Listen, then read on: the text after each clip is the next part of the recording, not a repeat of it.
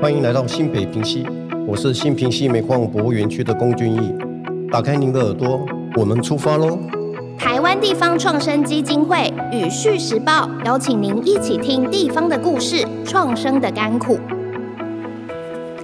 欢迎大家再一次来到《地方创生》的节目，我是主持人玉宁。今天美玲姐帮我们带来的是关于平溪的故事，可是不是大家熟悉的这个放天灯的故事哦。我们先欢迎美玲姐，台湾地方创生基金会的董事长。玉林好，各位听众朋友，大家好。好，那今天呢，美玲姐帮我们邀请到的是新平溪煤矿博物园区的董事长龚俊义，龚董事长，董事长好。玉宁好，地方创生的听众大家好。好，今天这个呃，我们请董事长来跟我们聊一个。我自己其实老实说，如果梅姐没有介绍，我也没有意识到那边原来有个这样的一个博物园区园区的，因为博物馆还是园区，我觉得有点难难解释哦。那董事长的这个园区，它基本上是一个以前是一个煤矿。对不是对的，就是最近如果有在看电影，有看到那个《悲情城市》的那个复刻版正在重新上映嘛？那就有蛮多的跟过去台湾很多地方有煤矿的这个故事是有些连结的哦、那其实，在台湾的北边，就是基隆，然后到瑞芳、平溪什么这这一整块，其实有蛮多的煤矿厂，对，因为它是一整条矿脉。可不可以请董事长先跟我们简单的介绍一下、哦、这个新平溪煤矿博物园区它所在的位置在哪里？如果我们现在要去的话，要怎么到那个地方？嗯，我们的位置在新北市平西区。嗯呃，那要是以走一高的话，我们是在对暖暖的隔壁，哼，OK，呃，距离暖暖大概十分钟就到了，所以其嗯实哼交通是很方便的。是。但为什么大家之前好像都没有听说呢？这样子，你们其实已经经营蛮长一段时间，对不对？但是行销宣传似乎没有很用力在做。呃，是的，呃，嗯其实我们的博物园区啊，就是博物馆，其实已经成立快二十年了。是啊，那时候是我父亲成立的。嗯哼，呃，其实事实上我们的宣传是很少的，没错。嗯为什么啊？就是都二十年了， 一直不跟大家说。呃，这中间其实有很多的故事啊。所以我父亲当初经营的这个博物馆，其实那时候我们也没有太多的一个支持啊，那因为私人要做这么大一个博物园区，其实是非常有挑战性的。没错，所以他等于是年纪很大，到七十岁的时候，就跟一些老矿工慢慢慢一步一步，然后这个铁轨一节一节的整理出来，所以那 OK 过程是非常非常的辛苦的。好，我跟大家讲一些年份，大家就可以感觉出来，刚刚董事长讲的这件事情，它真的是很长的一个事情，而且重点是，大家博物馆园区它其实不是呃公营的，它是由私人来经营的。那等一下我们来请董事长跟我们分享一下，为什么您的父亲会想要做这个事情哦。这个煤矿它其实已经很长的历史，在一九零七年的时候就开始变成一个这个黑金的这样的一个小镇哦。那零七年，一九零七年一直到一九八五年之前呢，一直是这个煤矿的一个重要的地区。然后，那在八五年的时候，您的父亲龚先生他购入经营这个煤矿，但您的家族其实在其他地方也都有在经营煤矿，对吗？呃，是的，我父亲跟我祖父，他从是年轻的时候就在基隆地区就经营煤矿。是那刚主持人讲的，一九零七哦，其实嗯是这是整个平西，哦其实 OK，讲的是青铜最早的一个矿脉的开采。嗯哼，那新平西煤矿其实它是在一九六五年，哦，一九六五年的一九时六候五开年，坑那的，新平溪哦其是实它是最它是最新的一座煤矿，嗯哼所以取名叫新平溪原因在这边。哦，那个新其实是这个这个意思，就是它一个最新的其一实个因呃为概以前念有个平溪煤矿，哦，就在对旁边而已嘛。对对对对，就在旁边。八五年的时候，您的父亲呃把这个新平溪煤矿呃买进来之后，事实上经营没有很长的时间，大概十二年左右就没有再继续采煤了，在九七年的时候停产，对不对？呃，是的，它是一九八五年跟台阳煤矿买的。是，经营到一九九七，是因为台湾那时候已经要加入 WTO，没错，嗯，对，所以一些的保护措施其实就没有办法 cover，所是以啊、呃等于是没有竞争力了。嗯哼所以在一九九七年，那、最主要也是因为台湾的经济发展，是所以其实呃一些的矿工要去找也不容易了，嗯哼所以在一九九七年的时候就停产。对，那那个时候其实有一段时间，这个地方其实就是一个比较是没有在经营的状态嘛。那我看资料是说，在零二年的时候成立了这个煤矿博物馆。你刚刚有提到一开始您父亲要做的时候，大家也不是很支持嘛。 有跟我跟我们分享一下，那个时候您的父亲是怎么样开始这件事情？他你你们怎么听他说这个事？因为我到现在我还是觉得听起来就觉得不太可不太实际，就是而且的确，你看我我没有梅玲姐，我也不知道， 我也不知道那边有一个这样的一个煤矿博物馆，所以你你们怎么一家子决定？好吧，那就支持父亲的这样的一个想法。呃，一九九七年那时候我父亲结束了这个。呃矿场的经营以后，其实它啊，包括去日本啊，呃嗯对去加拿大，因为我在一九九六就移民加拿大，所以是他也跑去加拿大找我们。嗯哼，呃，那当然，他去其实他对矿业的这种博物馆其实很有兴趣，是对，所以他后来呃，在两千年的时嗯候就问我们的意见，是他想经营啊，但事实上我们也没有办法去支持他他这样的一个想法啊 是，啊，但他后来还是不甘心了，这就是矿业人的精神， 是。他有没有跟你们聊过他做这件事情的初衷是什么？其实我父亲他是他算是一个比较比较木讷、比较内向的哦。虽然他在商场上其实也是他也是蛮有想法的嗯哦。不过这个部分的想法其实他并没有跟我们多说，但我们自己会理解的是说，因为早期的矿业在台湾其实是非常厉害的对，哦，也就是基隆的或是九份的一个金矿。是呃，所以台湾的矿业其实它一直没有办法忘怀说以前的黄金岁月，嗯哼，啊，那时候其实台湾的很多的经济，尤其是北部啊，是靠的都是煤矿，是，所以它也一直经过了非常多的一些起起伏伏。嗯哼，所以他对矿业的经营其实是一直，他一直有很大的憧憬。所以他希望能够把这样的一个环境跟这样的一个产业的故事能够留下来跟呈现出来。吗是 的，嗯哼，美英姐，你第一次去那边是大概哪一年？你还记得？呃，我还在国发会主委任内。嗯，其实我第一次去是参加他们一个活动，是嗯让这些矿工回娘家。哦，嘿，因等一为下，矿工现在都几岁了？ 最年轻大概七十几，最年轻的，我对我不晓得玉玲你们都比较年纪轻哈。我小时候嗯有一段时间，台湾经常发生矿灾，嗯哼，那我们就开始知道说这一个呃挖煤矿工的工作是非常的辛苦的，而且危险，对，嗯那所以呢，呃，我我认为这个产业啊、呃没有办法再持续，除了有这个整个经济转型的因素之外，那个工作的辛劳上面也是会让有很多人却步。对，哦而且我就我的理解，其实矿工除了那个工作场所本身它是一个高危险的这个环境之外，呃，他自己在里面会吸入很多这个粉尘嘛，对不对？对其实他们很多都会有这个肺的部分的问题，是其实蛮多的。对，对健康，所以嗯、长期来讲，就说这个这样的一个产业的发展，其实它嗯是蛮艰辛的。这样，嗯哼，那所以呃，后来台湾的煤矿几乎都停下来了嘛，对就没有再继续的开采了。这样，那不能开采之后，那原来留下来的呃矿场所在的土地，是，当然就要做另外的利用了。对，所以我相信，呃，所有的拥有土地的人都会希望它能够转换以后能够更加值，或者从中间去获利啦，等等。嗯可是呢，为什么当时候会去看了以后非常非常感动的嗯最大主要的理由就是，我觉得用一个私人的这个财产哼，是的角度，会愿意把这样的一个矿区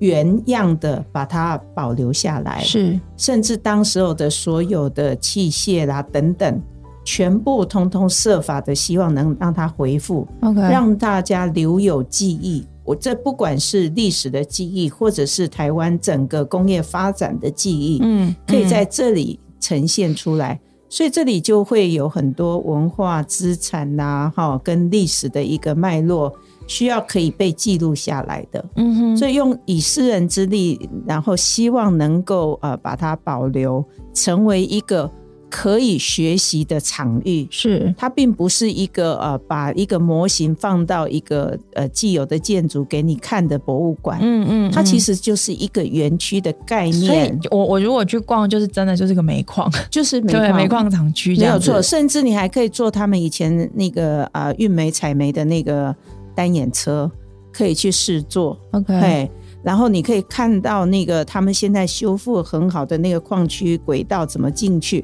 它就是逐步逐步在弄所，以挖矿的那个洞是还可以再进去，可以看水得平坑到，道。哎，哦然后可以可以选走民的一看小得小到段这样子。 OK，嘿嗯哼，那我第一次去的时候，我就觉得哦，这是一个非常庞大的一个工程，嗯因为你想要把呃过去停下来，而且有一段时间荒废了，要还要再把它恢复。对，除了你还要有历史的盘点、资料的这些收集之外，嗯哼因为你恢复你不能够去做新的啊对，啊，那你要怎么样让它能够恢复这样子？嗯哼所以我我觉得呃，当时候我的感觉就是这个要投入很大的心力之外，也需要很大的财力。对，所以我其实第一次去看的时候，我其实很想要用国家的力量，看有没有机会去帮助他们，嗯哼嗯用投资的方式，不是去用补助的，而是是用投资因为的它是一方个式。营业的单位嘛，嗯对，来共同来经营一个这样台湾可能现在是唯一的一个博物馆的这个煤矿嗯，区是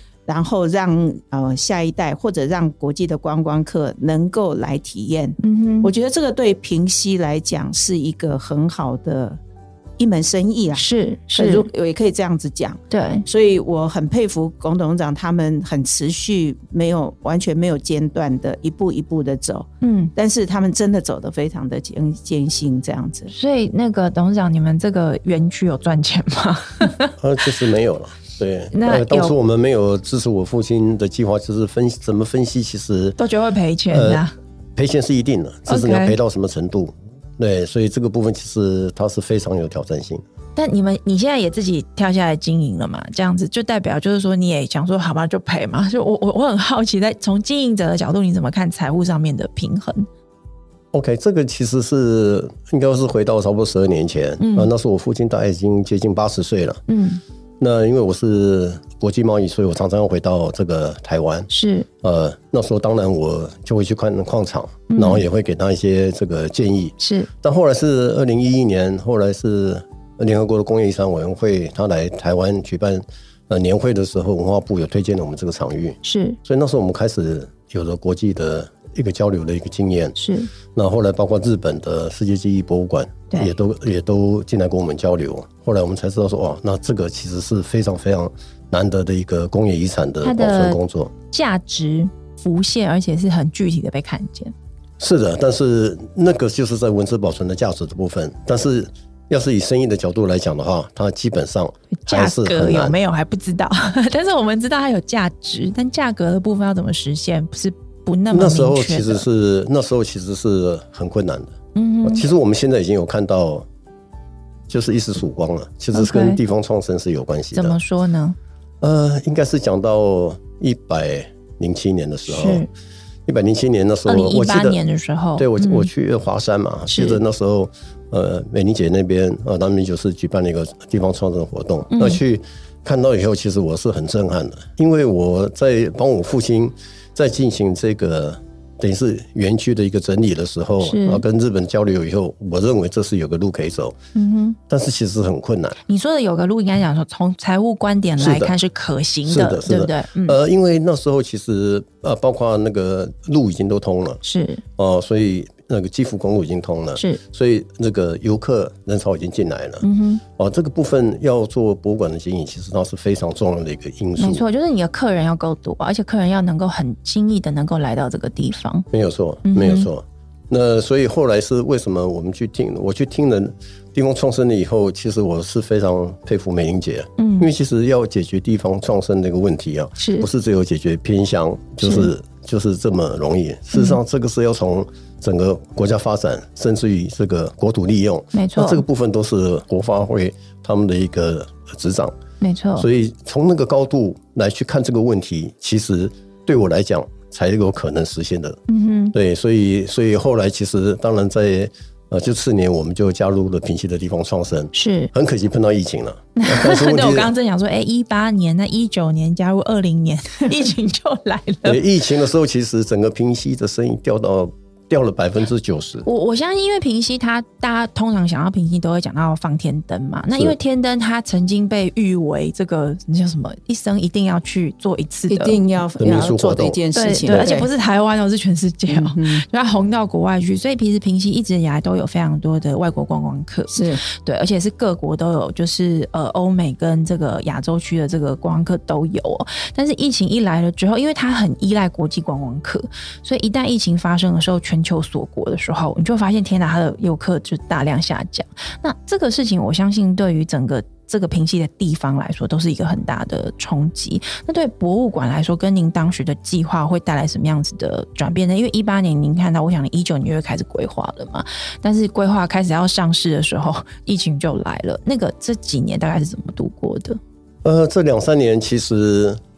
老实说，对我来讲，嗯我是有信心的了。哦，因为疫情总是会过去的。嗯那第二个是因为有地方创生，其实对我们看到了将来的一个愿景。嗯，所以其实这两三年，平溪虽然游客掉了百分之九十几，但对我来讲其实没有太大影响。嗯我还是按部就班，就是说把整个的场域，就我想说山上山下的部分的连接，对，啊，然后还有整体的一个规划，那是甚至于是说我们对文字保存的这一部分的整个一个爬树哈，嗯嗯啊，那那这个部分，因为我们后来是跟日本有交流以外，是后来我们也去了呃蒙特罗的工业遗产委员会，也是去发表了台湾的矿业遗产的活化跟再利用，是，哦，所以这个部分其实是我们这两三年反而进行的。呃，至少是对整个区域的保存的部分，其实进行的其实是非常非常顺利的。嗯，因为也没那么多游客来打扰了，而且这个时候大家就很努力的，呃这个其实对不对是确实这也是一个因素。嗯哼。对，我们就是就把眼前的事情就是把它做好。那可不可以请董事长跟我们介绍一下？因为你知道，这真的对我来说有点遥远。 就是在一个煤矿的产区，因为你刚刚讲嘛，你们的核心其实是要去把这个工业遗产或者煤矿遗产这样子的一个概念，把它呈现出来，保存它旧有的样态。所以，我们走进去这个园区之后，我会怎么理解？煤矿这个行业，比如说我刚刚在前面在跟美玲姐聊的时候，我就听到一个有一个叫洗煤的东西，所以整个这个矿产的这个行业，它有哪些步骤会在这个园区看到？ OK，因为我们的矿场以前台湾大概有四五百座的煤矿是啊、那我们算是保存最完整的，系统性保存最完整的，所以在我们园区可以看到水平坑道。还有坑外的运输路线，就是我们现在还有一条私人的矿铁，大概八百公尺，在 OK 运煤，到现在都还是正常的运作。 OK 啊，一直到山下的这个选洗煤场，然后连接到十分的台铁的轨道， OK 还有我们还有一条一百七十公尺的这个十分侧线铁道，所以它的它的整个系统性保存其实是啊非常完整。那这个部分也是我们这两三年就是逐步通通把它做复修，因为以前我们都是集中在呃博物馆园区的部分，对呃，但是我们现在连这个老街这边的选洗煤场，其实都已经大概都已经建设完成了。什么叫做选洗煤啊？他在做什么事情？ 哦选洗煤就是我们从煤矿一定要洗过，其实以前我们采矿是在一零一的深度采煤，所以从地下把煤挖上来了以后，上面有很多的土石， OK，然后要做就不是我们现在看到黑黑的一块干净的那没有那么个干煤净嘛，对不对？对对，嗯，所以它会夹杂很多的泥土啊，还有碎石。是，那所以我们要用我们的选洗煤场做这个重力分离嗯哼，啊，用用水冲，还有是用高压空气，然后去啊把它冲洗了以后，这个是煤炭它才会浮在浮在这个表层。是采集了以后，这个才能交给这个台电啊，或者我们一些终端的用户。 OK，所以它其实还有一个嘖制作过程，对不对？我们以前想象就是你就是挖起来 就结束，但没有，你挖起来你还要制作一下，你要对把它对弄对对干净，对它还有纯度的问题。是的，纯度大概是我意思说，呃，像比如说我们挖起来有很多的杂质，对那你要把石块那些弄掉，对因为你要是本身的杂质太多的时候，对于工厂的机器来讲，它是一个负担。那第对二个，所以他们也是有一套的检验标准 OK 哦，所以比如包括呃，你有没有杂质啊、嗯含哼硫啦，哦，或是对灰分啊，啊，那最主要是我们能处理的就是把杂质，就是先土去质把它掉这去掉样，。所以新平溪这个煤矿，它的煤的这个杂质度是高还是低的？以它看起来就是跟那个区有关嘛，对不对？呃，我们一般的煤炭都会讲它的卡路里啦、水分啦，然后 OK 灰分啦对这是比较专业的名词。啊但是是你的矿，你的矿基本上是什么样的内容，大概就是这样确定的。那 OK 我们能做的只是把土石的部分做分离， OK，那其他的部分，比如说台电，它就有它的计价标准。哦，理解是是了，是理解。所以，对然后你刚刚还一直提到一个叫水平坑道，道对不对？水平坑道是挖上来之后送出去的那一条吗？还是是什么意思？呃，我们的矿区因为很大，大概差不对多四五百公顷对，哦，所以我们下面有几十条的这个煤巷，所以我们有不同的斜坑。哦煤巷巷对道的巷，巷道的对不对对 o k 所以，因为台阳台阳的公司的规模其实都很大，嗯哼那再加上这个矿区本身它的面积就很嗯大，所以它等于用水平跟道是等于是盖了一条高速公路的概念。嗯 OK，然后到底了以后，它会有不同的斜坑，嗯那煤踩上来以后，那透过这一条的一个运输坑道，它可以很快速的把煤运出来，是理解是增加它了的产能。 OK，所以其实整个园区，如果我们现在去逛的话，我是可以逛到这个水平坑道的，但是斜的坑道是不能进去的，对呃，不对、斜坑道已经不能进去了，因为是嗯 OK 地下水都已经满上来了。 o k 对，但是水平跟到一二八三的部分，我们大概可以目前大概是清理到一百五十公尺左右，所以它整个水平坑道都可以看得到它的一个所以内容。接下来还要继续清理，要再扩大那个可以走的范围吗呃，一百五十公尺大概就是我们将来想让游客进去体验。 ？OK，对是我刚刚在听你讲的时候，我也一直听到铁道这件事情。然后我刚刚想，哎、对，有道理耶，因为其实那时候日本在台湾盖非常多的这个铁路，就是在运输嘛，就运木材啊，运煤、运木材、运煤运糖，对，就是嘿这台湾有很多这一种铁道。嗯对，也就是说，其实对铁道迷来说，如果你想要知道煤矿时期的这些这些铁道的样子，可能去园区也是可以感受得到的。其实我们园区对铁道迷来讲，可能在日本会比台湾更有名。哦，真的啊、对，因为我们还有两部八十年前从日本进口的电气火车头，到现在还在运作。啊，一部是日立的 Hitachi，一部 OK 是 Nijiu 的。在矿铁上跑的，全世界其实大概就剩这两部。 你是当然说日本也没有了？日本因为他们煤矿比我们早收好几十年，对，对，所以当然已经不会有在矿铁上面跑。刚刚美玲姐其实，在节目前面有提到，就是说你们跟日本这边其实有一些交流嘛，可不可以请美玲姐先帮我们简单的介绍一下那一段是什么？我们等一下请董事长来跟我们更详细的说明。就其实台湾的煤矿，其实在日治时代就开始有嘛，嗯，所以那个开采的方式或设计上面，嗯其实有、在日本其实有那种复刻或者复制哦在台湾的这样子。是嘿，那他们就找到了他们的姐妹矿坑。哦，那个馆是在哪里呢？呃，我们今年又多了一个油耗馆。那第一个 OK 油耗馆是田川，是，它是跟平溪一样是日本最古老的矿乡，嗯所哼以它都是那种薄煤层的一个开采。 ，OK，哦，那大概它是稍微一百多年前。那其实嗯哼一百多年前的北九州跟台阳他们就已经合作了。 OK，对，以所以那个是博物馆很难得，是他们的馆藏是拿到亚洲第一个世界级遗产，就是一个矿工画家的画作。嗯对，那后来是他们拿到这个世界级遗产以后，来台湾交流的时候，才发现是说，哎，为什么台湾很多的矿场，尤其在我们这边，都可以看得到他们画家笔下的这个坑道，甚至于坑道也有，甚至于老火车，我们通通都有。哼，OK，啊，那后来就是展开了好几年的一个交流。那他们拿到世界记忆遗产，是因为他们有现场的，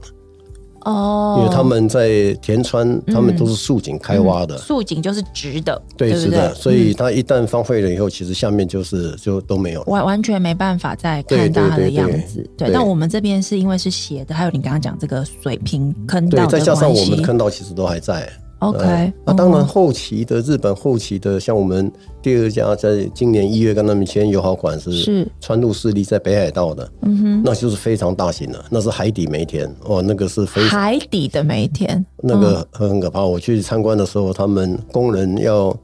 要进坑是像零零七像那样的子弹列车，全都是铝的。哇，那个是非常非哎，常现先在进去的，那边也还看得到这哦看不个，到。对，因为我们是只能说听故事而我们已。是因为博物馆的关系，是算出去，然后我们去那边，然后他带我们去看他们工人怎么下坑。嗯然后为什么会结为姐妹馆？是因为川路博物馆那个的老板是他一百年前就是跟台阳合作，台阳合作了以后，后来他想去开发川路煤田，他把台湾的股份卖掉，然后台阳去那边投资了，接了，接了那个太平洋煤矿，所以 OK 全日本现在只剩下那个矿还在生产。所以是后来那个市长是亲自跑来跟我们签姐妹馆，就是希望是说再把一百年前的。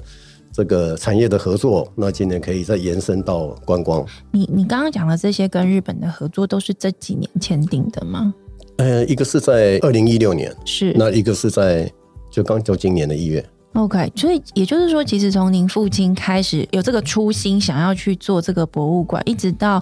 它有一个大概的规模被大家知道，然后也找到这些历史的连接。我觉得这有点像是往前去寻根的感觉， 就是大家彼此的互相的关系去寻找到，然后开始有一些合作，也是有经营了大概快。十五年、十六年左右的时间，才能到现在这个这个规模跟成长的这个阶段嘛？那从您跟父亲合作，或者协助父亲做这个事情，你们怎么去决定说我现在要做到哪里？因为你是私人，财务上面又那么不乐观，虽然你现在才看到可能性，但又疫情来了，所以就是还在努力当中。你你们怎么决定要不要停手，要不要继续做这样？ 其实我二零一零年左右我来帮他忙的时候，其实是想要帮他做一个结束，你要把确实是做一 OK，个结束，因为那个 OK 其实已经没有办法再指没有没引下有再去经营下去，然后他也已经他已经八十几岁了是哦，所以整个条件看起来都不乐观。嗯对，但是当然，我的部分因为我自己本身还有本业嘛，是所以我只能呃建议，然后在旁边观察。对，呃，但是后来就是因为跟跟国际开始交流了，呃，其实跟国际交流的部分是反而是我在交流比较多。是那后来跟日本的呃在交流的时候，其实我那时候办了一个第一届的台日的煤矿文化交流节，就在二零一四年的这个一月。嗯哼，那我在进行这个时候，其实我并没有让我父亲知道，因为他是日本教育的，虽然日文很好，其实我不懂日文。 OK，所以那时候日本的两个博物馆的馆长有来，嗯还有一些的教授他们都有来。嗯那我记得很清楚，在一月二十九号，嗯，就第一届的台日煤矿。那后来我就跟我父亲讲说，哎、我过两天有办一个活动，是再麻烦你来主持。在二零一四年的时候，嗯其实我能做的大概就是这些了，是哦因为我也没有打算是真的要跳下来，因为那他没有办法，那财务没有办法 balance。哼，对，结果在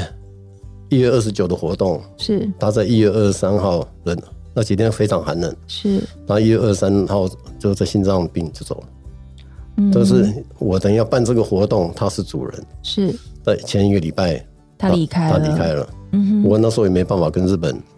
讲这事情，后来他们还是来来的时候才发现是说，虽然是我联络了，但是对我父亲我本来就是希望他可以来去主持像这样的一个一个活动，嗯哼，所以当然的时候大家都很难过了。是啊，那当然，我本来是想是说不能经营下去，那就是做一个 ending。对但反正这个事件以后，其实我反而是有点放不掉啊，因为这个等于是包括日本，他都很来肯定说，哎、你们私人间可以做到这样子，因为我们也是呃受日本那边的邀请去演讲两三次啊。是，其实他们也很肯定是说，哎、我们台湾竟然可以保这个留到这个保留到这样程度嗯的一个程度，对，所以呃那时候其实就是一直就继续走到现在。用您的贸易的这个行业来支持这里的持续的发展 吗？呃，其实我后来是就放弃了，就把那边就停掉了啊、因为没有办法兼顾。确实，因为这边需要太多的这个，不管是人力哈、物力嗯啊，其实是没有一开始是兼顾的了， OK，呃，但是后来没有办法兼顾了，所以我就那边就还是放掉了，那就专心来做这个。那那什么东西支持你一直这样坚持？我可以是说我父亲在做的时候，我就没有没有支持过，我只能说是帮忙。是对，呃但是持续走下去，都发现说这个还是得要把它，还是得要把它走完。那所以有一次，我就是跟一个学者在聊天说，其实嗯我并没有支持我父亲在做这样的东西，那为什么我还是继续这样一直走？对啊，那个学者很简单讲一句啊，你流的是你父亲的血液，嗯，你绝对放不掉这个。我那时候才突然大梦初醒说，这或许是真的。对，而且我我刚才听你讲的时候，我就一直在想象，因为我刚刚看了蛮多的照片的，就是说那个园区。它不是那种很，就我看照片的感觉，我觉得那不是一个你想象中的那种很漂亮的，然后设找什么建筑师来重新设计的那种，不是，是它就是矿坑的感觉。然后像刚刚您在谈到那个洗洗煤厂，我看到的照片是那个，就是我我觉得有点回到那个时代的感觉，而且你不会想说你就是要摸到干干净净的东西，是你就是回到那个现场。我刚刚在听董事长讲的时候，我也蛮感动的，就是其实父亲他的离开当然是一个意外，你本来是想要弄一个好的场合，一个舞台让他感受。然后让他安心，对吧？也许就让他慢慢的就这样结束了。可是没有想到发生这样子的一个遗憾的事情，你反而去接手继续往下做。那做了这么多年，我我想你一定也包含你刚刚有提到，就是说你去这个华山厅这个地方创生这样的一个概念。当这样的概念进到你心中的时候，会改变你对这个园区它接下来的发展跟它的一些里程碑的设定吗？真的那一次的参加是那样一个活动哦，对我来讲其实是冲击蛮大的，因为我一直在怀疑说这条路到底是对的还是错的哈，嗯因为可能走到最后就是，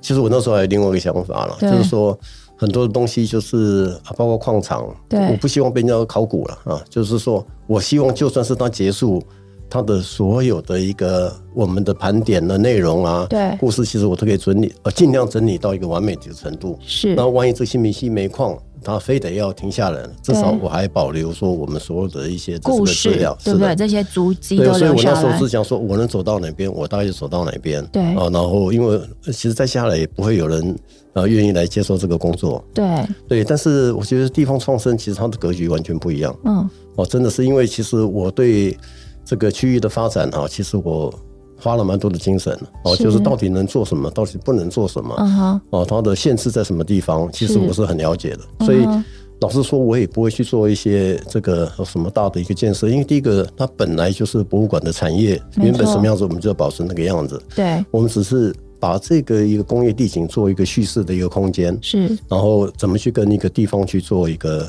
这个结合，对，所以牵涉到是说，我们当初在做这个调查的时候，其实就很明显，就是整个平西县来讲，它有十七座煤矿，嗯那所以矿区跟聚落的关系其实是非常非常紧密的。嗯哼，所以我也是想是说，借由这些，因为我们下面就是十分老街，是以前我们大概有五百个工人，是，对，所以这个聚落跟聚落跟矿场的关系是这么紧密的关系，嗯所以以前是有矿场才会有聚落，对，那现在当然观光客回流，可能是因对为天灯，可能是因为是闲到的元素，但是我们怎么去把这个的场域变成一个叙事空间？哦，包括这我们这些矿工的后代，或是国外游客，包括日本人，嗯来想知道一百年前是什么故事。那这个工业地景就是非常非常好的一个叙事所以平当台。时矿工们的下一代现在都还是有人住在那里吗？还是其实也外移了？而哦外移的非常严重，是以前整个整个平西大概有差不多四万，对有可能现在大概只剩下四千多， ，OK，对，都可以说都已经离开了。嗯哼，对，但是其实还是呃很多的后代了。嗯哼，对，跟矿业有关系。其实那时候，我觉得至少有超过超过十万个家庭是跟矿业有关系的，是对相关的。是，美英姐，你觉得这个地方你怎么？怎么去定义是吧？对啊，平西哦，呃，刚刚龚董事长有提到了，他现在的人口只有四千多人，嗯好、平西区是新北市所有行政区里面人口最少的。嗯哼好，那大家知道，其实新北市是全台湾人口最多的一个县市，嗯哼，可是平西却是人口流失的可是这它么的又严重，它又好很有名哎这，是第一 个对。第二个就是呃，过去大家对平西的认识就是放天灯，对，那放天灯其实就是元宵节。大家也知道，元宵节晚上，那为了要去放那个天灯，塞车啊等等，对，哎，所以为了不塞车，哎，政府也把马路给打通了。对，可是，嗯，除了元宵节以外，平日呢，其实在平西人是很少的。嗯，固然没有错，因为天灯让全世界看到那么漂亮的景色，所以啊、呃这一个旅行团或观光客都会来到平西。可是绝大部分的人来平西都是白天，对，那白天来放个天灯，在铁道那边跟老街、十分老街吃一吃这些呃当地的烤香肠啊等等，对，平均的消费也很低，停留时间也很短。对，其实没有办法为当地能够创造出应有的经济的能量。嗯那平西有好几个聚落，有对金铜聚落，有这个新平西，有十分老街哼，，是，这些聚落其实都非常的有特色。嗯，可是因为只有天灯的关系，你知道放天灯固然很好，啊白天放天灯其实是没有 feel 的， 对哦，那个是要晚上夜空才有对 feel。嗯那另外一个就是呃，大家来到了这个平西，除了放天灯以外，没有其他事情可做哼，。嗯，而天灯的这个材质又变成你升空以后，其实它很多残骸就留在了山林里没面。错，嗯，那你还得去捡那个残骸，不然会破坏整个的环境对生态。坦白讲，都不是一个很好的一个经济脉络这样子。嗯哼，所以平西为什么没有办法留住人，没有办法吸引人，然后也没有办法让这个呃观光客能够留长一点的时间，是是我们没有把平西的好呈现出来。没有叙事的内涵，对不对？对，嗯因为放天灯你写那个字祈福，那你没有办法去感受那一块土地它所的能量是什么。嗯所以，当我们发发现了这里的新平西博物馆园区在这个地方的时候，我觉得它才是一个真正可以让平西可以重生的一个很好的一个种子。嗯哼，你想想看，如果今天我们白天来这边去体验对台湾的过去的工业脉络，对，这个很很棒的文化资产，嗯哼，甚至他们现在做了很多文史资料的整理，每一个对都有故事。那个照片，日本跟台湾的对照，诶你会觉得哦，真的就怎么这么新奇特这样子对哈、这个这个姻缘到底是怎么样来的？对你会有很多的感动在那个地方，然后你也可以吃吃他们现在研发出来矿工吃的便当到底长什么样子。哎，对啊，长什么样子？对不对？ 哈、如果今天这个洗煤厂这边还有跟这个博物馆这边的通路，不要对因为高架桥的关系，我必须绕道，是，我可以很顺利的在这边行走，嗯哼，让这两个聚落把它串起来的时候，山林的美等等，我就可以在这边有很好的半天到一天的一个体验。到傍晚的天黑了，我再去放天灯、祈福，对这是一个可以把这一个在这边的消费力量把它延搞伸不。好就想住下来了。，对，嗯那现在当然，我觉得后续还要再去处理的就是平西这边很少餐厅，哦对平西这边也几乎没有民宿，对，所以我们要怎么样去把它打造？其实我在那时候还在国发会主委任内，他们其实很早就提出地方创生的计划， OK，他们希望把平西定位为叫做祈福的小镇。嗯那这个祈福的小镇不是只有放天灯呢、哼，嗯，是你从我了解我们的台湾的根对开始，然后有一些醒思，然后再有一个对未来的期待。嗯，我觉得从过去、现在到未来串联起来，平溪是可以有一个很好很好的故事在那个地方的。嗯哼，但是现在我认为那个最关键的就是，如果我们的博物馆园区对能够打造的，让大家愿意来体验，对大家真的不要觉得那就是黑黑的或什么，其实对完全不一样，对，而且里面有很多的生命力，嗯可以让你去感受到。好、嗯哼这个我真的非常佩服龚董事长跟他的团队，是他们真的也是不离不弃。然后这一段时间疫情，其实我第一次看到他的时候，真的还没有很大的期待哈、嗯就说他真的能做成功吗？因为这是一条艰辛的路。对，可是我不觉得他有很悲观呐、嗯啊。哼，这三年来我看到他的努力，每一个阶段、每一个段时间，我在疫情期间我也曾经再去过一次，嗯我发现他的努力其实是可以让平息是不一样的。嗯哼，大家现在去平息去看看，你不要只是放天灯，对，天灯其实只是很小的一部分，嗯哼，那是我们最后对未来。可是从过去到现在，其实是更长的东西。对那他可以父亲发的愿、父亲的梦想，然后作为儿子的，也就是这个因缘造化，就对让他能够完全的去实践。嗯哼，我觉得这也是很好的生命故事跟传承、啊，没错对不对？没错哈、然后很多的国外的学者都看到这一个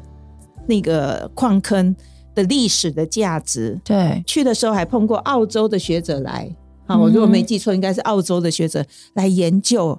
那为什么我们台湾人对这个地方这么的不熟悉，嗯哼或者不会想要说，诶，我想要去探索一下这样子对？对，所以我很期待，经过我们今天这个 podcast，也呃可以让新皮溪博物馆能够让更多人听见，对眼见为凭，是，希望大家能够真的就走到新平溪博物馆去。现在如果我们要去那里的话，就是它是用门票一趟门票的方式来收费嘛？是的，一一个人多少钱？嗯，我们目前的门票是两百元，那包括小火车的搭乘，只收还有两导百览。元。呃，两百元对博物馆来讲已经已经是一个屋顶了。好，那、那 董事长，因为你是经营者嘛，呃是对不对？就毕竟你刚刚有特别讲，就那时候没有很支持父亲做这个事，就是从财务观点来看，他就是很难平衡。嗯但是这么多年了，就是那他应该还是没有平衡嘛， 对不对？呃，目前没有。好，那对您您怎么看到他的可能，他是可以平衡的？呃，我们就用数据来做分析了，因为是第一个当然是我们的营业的这个主题其实不是那么大众，是小众，这是事实。但是要是以客观的条件来讲，呃，我二十年前跟我父亲分析的是，以博物馆的这个内容，它是算一个乡级的博物馆，对，就等于是说你经营的成功的话，大概你会吸引五个 percent 去那边的旅游人口。 ，OK，那时候是六十万，是二十年六十万，对所以五个 percent 大概就是三万。对我哦这讲的还蛮准的，他几乎是没有超过这个数字。 ，OK， 所以我那时候跟他讲说你三万，啊，他那时候门票是一百，嗯哼，我说你一年大概只有三百万，是那三百万这个厂区怎么可能做得起来？没错哦呃，那当然不幸的就是就是这样的情况。嗯哼，但是在整个的交通建设改善以后，在疫情前嗯啊，那已经到六百万，就已经是哼，就十福倍建了。公路它开了基辅之公后路嘛，对嗯，，哦，就是我讲是疫情前嗯就已经到六百万，因为那对个路很已经很方便了。对， OK，那光火车的运量一年就差不多一百二十万到一百四十万是，啊，所以它的条件已经非常非常好，嗯而哼，且它呃，按照我们以前我们是在山顶的没有路道的地方，路通了以后，我反而在平溪的入口嗯哼，隧道离我旁边就是二十公尺、是三十公尺，是，所以所有的条件看起来，再加上是，假如我们够努力，我可以跳脱不是乡级，我可能是可以到达一个区域级是，啊，或是一个地方级。那它的它就不是五个 percent 了，嗯哼，它可能是到二十个 percent，是，那是 percent 那就很可怕，那就是到一百多万。所以为什么说我们会把我们这个场域不是只有停在博物馆的部分，包括把下面整个场域都把它打开，嗯哼，就是因为它是一个系统性保存非常完整一个博物馆，包括对洗美厂，它有那么大的一个腹地。呃，我记得我那时候在跟美玲姐做简报的时候，我说其实我们整个平溪哈、十分它缺乏一个办活动的地方，是，因为它就是没错它就是河谷地形，对没错所以它没有腹地。对，而且每次车子会塞那么那么紧，就是因为它真的空间真的就是它空间就是很有小对，对，所以我那时候是用那个呃加拿温哥华的一个呃 Salt Lake City 是，呃盐湖城的一个概念是是那个地方就是周末就一直在办活动，对，然后大家进到那个场域里面，因为我我那时候讲说，其实不是有平溪哦，我们旁边还有瑞平双宫，对，那那个地方都是游客，但是其实没有地方可以去，大家挤在老街上放电灯，对，所以它需要有一个场地可以办活动，请瑞平双供大家来去办大小的活动，然后再把这些人再把它分散，因为我们有铁路，对还有健全的公路，只是大家不知道双溪有什么可以玩，贡寮有什么可以玩，所以透过那样的一个活动场地，它变成一个 hub。然后等于是游客到这边以后，他就可以从那边辐射到别的地方去玩。所以那时候我是跟那个美玲姐去分享这个部分，是说其实看起来这个平溪的地方创生是是有办法带动的。但如果要走到这一段，你现在还缺什么？呃，其实我蛮有信心的，但是因嗯为第一个是我刚讲过，是其实博物馆的这个题材，嗯它基本上是比较小众的。 ，OK，但是小众的部分，其实我们怎么去突破这个哈？其实这个部分就要经过转移嗯哼，啊，包括年轻人或是艺术家，所以我们呃去年有做了这个这个三 D 的这个投影对，哦，那个部分都是那个是用老矿工的故事去做的题材，嗯哼其实反应都非常非常如好果。现在我们听众朋友很想要在线上认识这一个博物馆，它有什么样的入口可以去多认识它呢？呃，我们这个部分呃，以我们部门来讲，我们公我们当然有我们的 FB 嘛，对，呃，但是我们在今年大家会设一个比较完整的网站 OK 就是针对地方创生的部分。嗯因为其实地方的部分一些店家，其实它的露出的机会它是比较少，对所以我们是希望是有一个网站的平台，嗯哦，可以去做这部分的工作。 ，OK。我觉得今天听起来，我就是以为我今天会听到蛮多的这个地景的这个叙事，但我现在感觉听下来，我觉得这个地方的地景叙事，其实你跟您父亲做的事情，其实把这个地景叙事的空间跟舞台打开。但真正的叙事其实是要我们大家一起去这个地方参与。我觉得这个比较是回到美英姐在强调地方创生的那个创造的生命力，其实来自于所有的人的参与。也是以人为本呐、你看对这个故事里面，其实就是人是最重要没的错这样子。然后某种程度也是未来我们在推动我们的教育里面，对，哦，让这一个我们的下一代能够了解台湾的发展的脉络，也是一个很重要的。嗯所以以不只是外来的观光客、国际观光客，对啊其实包含我们的在学的学生的校外教学，嗯哼其实都蛮好的一个点。是哦，所以我我还是会有信心，而且看到龚董事长跟他的团队，他们非常非常的认真嗯哼努力在经营哈、嗯哼然后也一直的在突破。嗯我们也不要一直去说我什么时候才能达到，我什么时候才能够损益两平。对先不去想那个，我就是很稳扎稳打的一步一步往前走。因为我的目的是什么？我目的就是希望我所在的平溪能够发展得起来，嗯哼平息能够人口不要一直在凋零，是，然后在这边生活的人能够觉得我在这边是幸福的，嗯那哼，能够达到这个目标，我想也就到了这样子嗯哈、哼这是呃我对这样的一个故事啊、呃还有对董事长他们的努力跟对台湾这一块土地的贡献，我还是非常敬佩的。是。大家如果听完今天的节目，对于想要去体会什么是真实的煤矿的园区的样子，大家可以搜寻新平溪，新就是新旧的新，那平溪就是大家很常去放天灯的这个平溪哦，新平溪的煤矿博物园区，你在网络上搜寻就可以找到这个地方。那呃，今天还蛮感动，就是听到董事长来跟我们分享他跟他父亲之间的生命叙事，我觉得这是代际之间的这个传递跟继承的这样的一个叙事哦。那这个生命叙事呢，它可能过去这二十年来，把这个园区的一个新的舞台。现在部建到一个你还没有到您觉得最好的一个程度，但至少